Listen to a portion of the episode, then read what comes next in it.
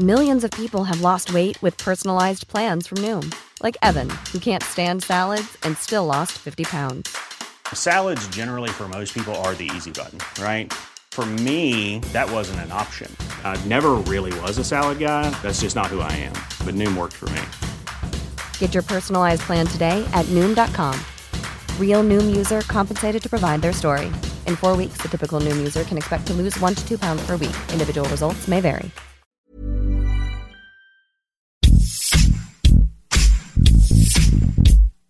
Es? ¿Qué hizo? ¿Qué es de él? En este podcast le damos seguimiento a la vida de famosos y no tan famosos, políticos y no tan políticos, y aquellos que siguen dando de qué hablar. ¿Qué fue de...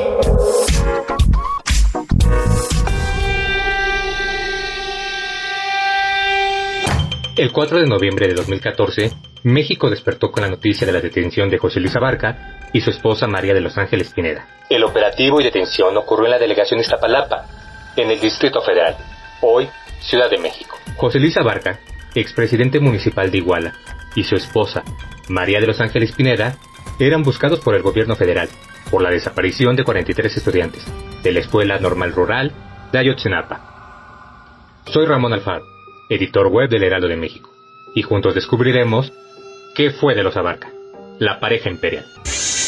Durante la noche del 26 y la madrugada del 27 de septiembre de 2014, ocurrió en la ciudad de Iguala, Guerrero, uno de los hechos más violentos que han marcado la historia reciente de México. En aquellas horas, 43 alumnos de la Escuela Normal Rural Raúl Isidro Burgos fueron víctimas de desaparición forzada, al parecer, a manos del crimen organizado. En los hechos se reportó la muerte de cinco estudiantes normalistas, dos futbolistas de los avispones de Chilpancingo, un civil y 17 personas más resultaron heridas. Una vez que la desaparición de los normalistas acaparó las portadas de los medios nacionales e internacionales, se comenzó a especular sobre la participación del alcalde y su esposa, así como de las fuerzas policíacas y el crimen organizado, en estos lamentables hechos.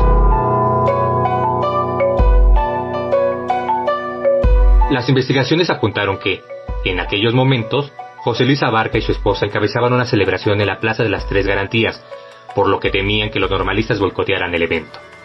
Por ello, la pareja imperial habría ordenado elementos policíacos de distintos niveles de gobierno que detuvieran el avance de los estudiantes.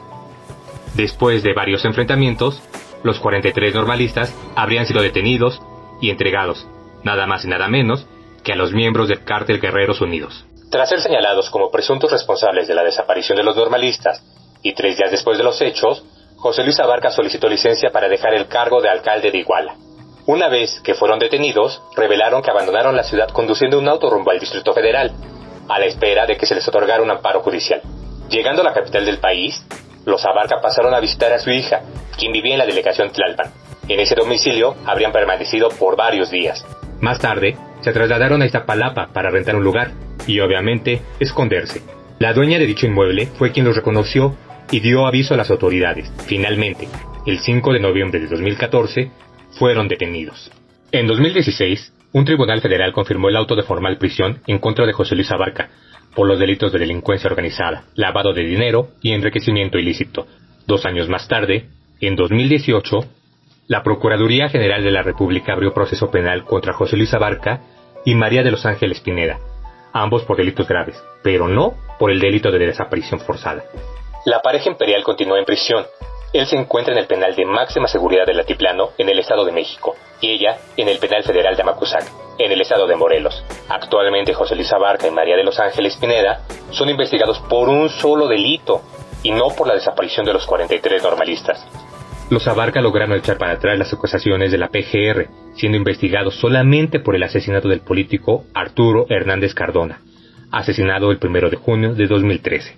En días recientes se informó sobre la identificación de los restos óseos del estudiante normalista Cristian Alfonso Rodríguez Telumbre, y en palabras de Alejandro Encinas, subsecretario de Derechos Humanos, Población y Migración, se derrumbó la verdad histórica. Y vamos no solamente a continuar con esta ruta, sino vamos a asumir el compromiso, vamos a contar con el compromiso de que nosotros no vamos a inventar una nueva verdad histórica, porque lo que tenemos que hacer es justicia con los familiares de Ayotzinapa.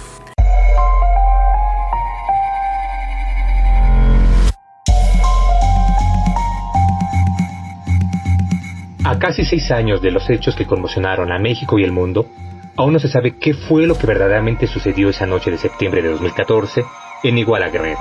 Y lo más importante, se desconoce qué fue y cuál es el paradero de aquellos jóvenes normalistas. Varios de los implicados, como los Abarca o José Ángel Covarrubias, alias el Mochomo, presunto líder de los Guerreros Unidos, han logrado evadir la justicia.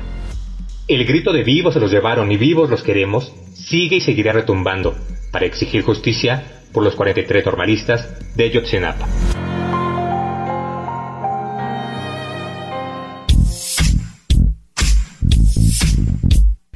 De...? Escucha y descarga un episodio nuevo cada semana con algún personaje que seguro no recordabas. Encuéntranos en todas las plataformas digitales de El Heraldo de México.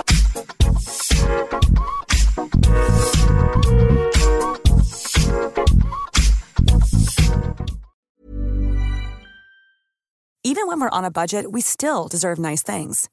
Quince is a place to scoop up stunning high-end goods for 50 to 80% less than similar brands.